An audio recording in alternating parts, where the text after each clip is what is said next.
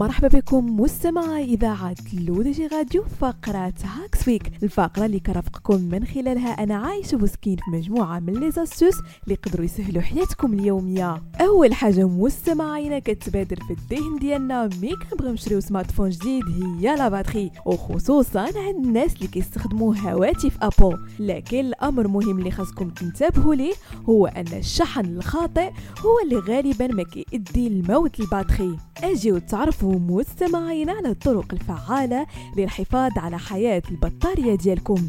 أول خطوة مستمعين هي أنكم تجنبوا تخليوا الهاتف ديالكم يسالي ليه لا حتى 15% تكنولوجيا هذه الحالة تعرف باسم الموت. شنو اللي كيخلينا نوصلوا لهذه الحالة؟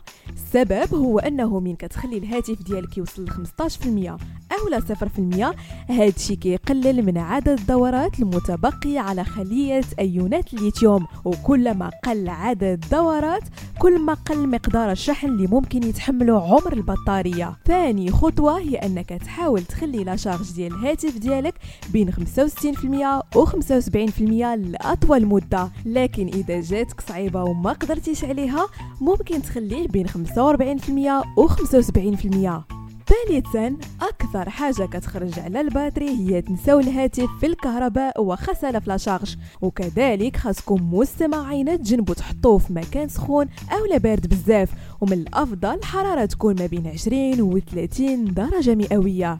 آخر نصيحة واللي ربما أكثر المستخدمين كيتجاهلوها هي نوعية الشاحن اللي كتستعملو ومن الأحسن أن يكون شاحن أصلي باش هكذا تجنبوا تخرجوا على ال batterie وكذلك تجنبوا الكثير من حوادث الاحتراق اللي كتجي غالبا من هذا النوع ديال les بهذا مستمعينا كنكون وصلنا لنهاية فقرة Hacks Week. نضرب لكم موعد la semaine prochaine هادشي كامل على اثير اذاعتكم L'ODJ Radio وكذلك على قناتكم L'ODJ TV